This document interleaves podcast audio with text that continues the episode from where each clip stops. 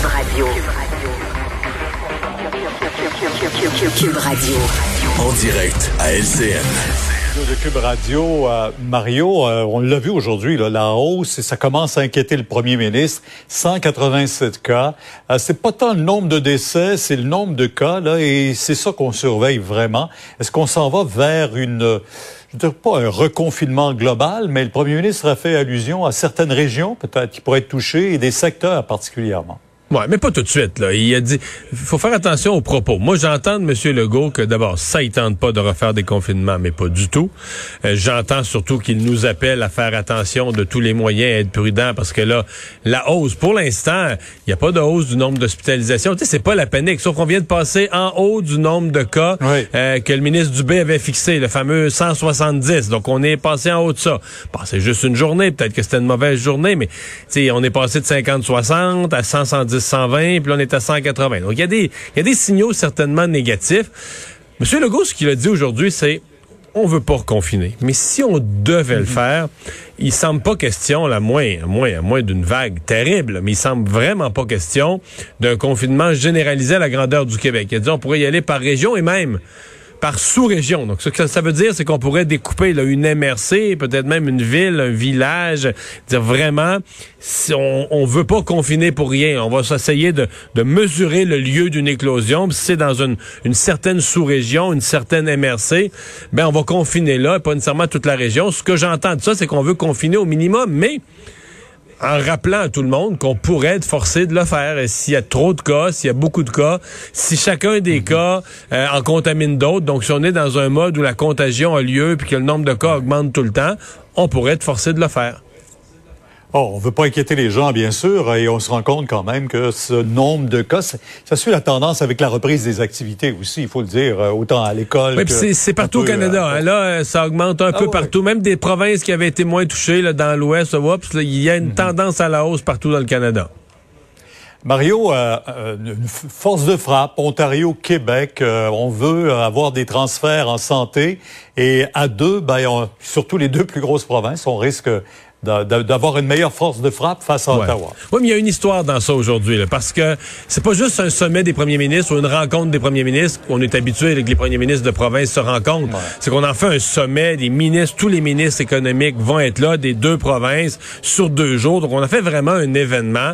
Donc on veut les deux, le Monsieur Ford et Monsieur Legault veulent marquer le coup. Ceci dit, ça nous ramène quand même que Philippe Couillard avait fait la même chose avec son homologue de l'époque, Kathleen Wayne. À l'époque, c'était deux, euh, c'était deux euh, libéraux là.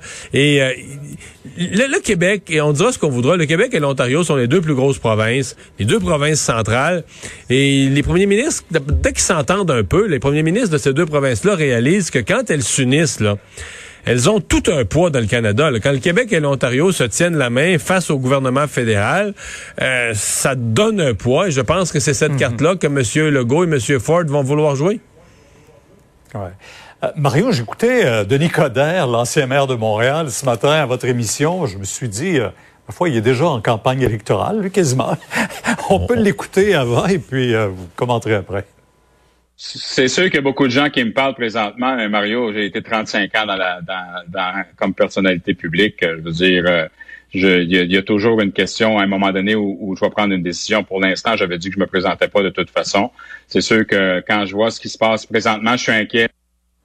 Ah, ça, c'était son explication, mais déjà, il y avait son programme qui nous a presque élaboré en nom. Non, mais tous les mots sont importants. Il dit, j'avais décidé de pas me présenter. C'est comme si ça, c'était plus le cas. Je réfléchis, les gens me parlent. Et effectivement, il dit, je suis inquiet pour Montréal. C'est la condition numéro un. Puis effectivement, parce que là, j'ai continué, j'ai élaboré avec lui. Et là, il est parti, euh, il y avait presque un programme pour Montréal. Donc, je pense pas qu'il y a une... Ah, je suis pas en train de vous annoncer que Denis Coderre a pris une décision, mais je n'ai aucun doute que les difficultés qu'a connues la maire au cours des deux, trois derniers mois. Mhm. Euh, il sent que ça lui ouvre une porte. Euh, j'ai d'autres sources qui me disent qu'il est intéressé, ça lui tente. Et là, aujourd'hui... Mais il y en a d'autres aussi qui sont intéressés, Mario. Oui, il faut voir. Euh. Par contre, là, c'est ça, c'est là que la décision de Denis Coderre va devoir se prendre plus vite. Parce que si d'autres se mettent en marche, là, vont commencer à recueillir des appuis, etc. Alors, lui, je pense mhm. qu'il va faire le calcul, M. Coderre, que s'il part tôt, il va pouvoir attacher ses appuis, partir fort et donc faire peur, à pour pas diviser le, le vote d'opposition, faire peur à d'autres candidats qui vont se dire, ouais, en Coder, il y a déjà ses, il y a déjà ses connexions, il y a déjà son financement, il y a déjà son monde. Donc ça, ça pourrait l'inciter à réfléchir plus vite. Mais Mario, je, je, me souviens de quelques vox pop qu'on avait entendus durant la campagne électorale. On, on votait pas pour Valérie Plante, mais contre Denis Coderre. Vous rappelez-vous? Alors, mais là, oui, et puis Denis Coderre euh, a, payé le prix. Moi, je pense qu'il y a une partie de la population euh, qui lui en veut encore. Mais il y a une partie de la population qui va dire, ben, il a fait ses erreurs, puis la formule électrique, puis son air qui était rendu arrogant, puis il a mangé une taloche. C'est comment il a été puni pour il a été puni pour son attitude. Il a mangé une taloche, il a perdu aux élections. Il est retourné chez eux avec son euh, avec sa petite boîte à lunch bien triste, puis il a passé une mauvaise année après. Puis je pense que les gens peuvent, on a déjà vu ça, hein, le, pardon en politique, oh plus qu'une fois, des gens qui reviennent. Donc euh, voilà. Ben, mais, mais le printemps passé et présentement, au mois de septembre, les conditions sont plus les mêmes. Madame Plante s'est fait très mal. Encore ce matin, je recevais un commerçant de la rue Saint-Denis. Et ses propos étaient très durs. continuer à en parler demain à votre émission, pas de doute. Au revoir. Merci. Au revoir, on vous écoute.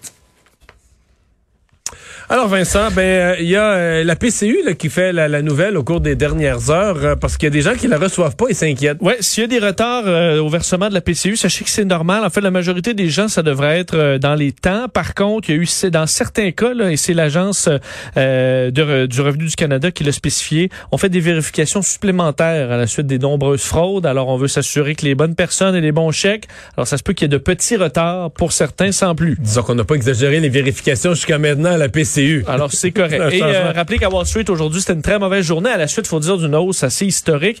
Mais, euh, entre autres, Dow Jones qui a baissé de presque 3 Le Nasdaq, surtout 5 mais celui qui avait le plus monté. Et Donald Trump qui attribue ça, Mario, à qui? À Fox News. Voyons. Et l'apparition de leur sondage hier qui donnait Joe Biden gagnant, entre autres dans trois États clés.